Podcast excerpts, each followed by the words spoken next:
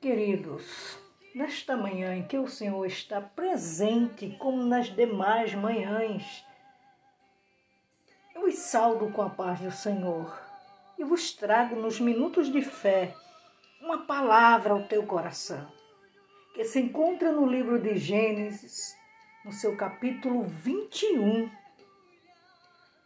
Glória a Deus. No seu verso 16 parte B, que nos diz: E levantou a sua voz e chorou.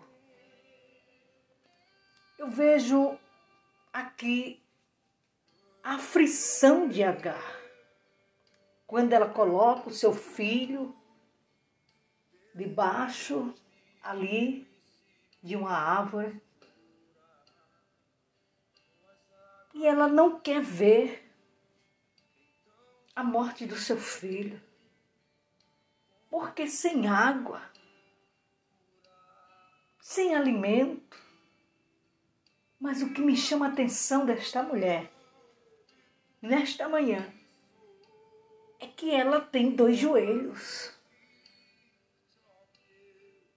Ela tem a sua boca para clamar para pedir ao Senhor. E eu acredito que naquele momento, aquela mulher clamou ao Senhor. E diz a palavra do Senhor que o Senhor Deus ouviu a voz do menino. oh, queridos,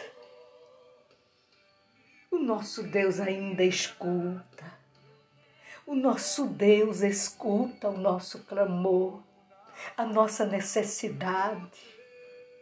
Ele vê o que nós precisamos, o que é melhor, o que é bom para nós. Não se preocupe, você não vai perecer no deserto. Você não vai ficar pelo meio do caminho. Nem tão pouco você vai desistir porque nesta manhã o Senhor está te dando força. Aleluia, alimento espiritual para que a tua alma viva e fortaleça. Nesta manhã receba esta palavra.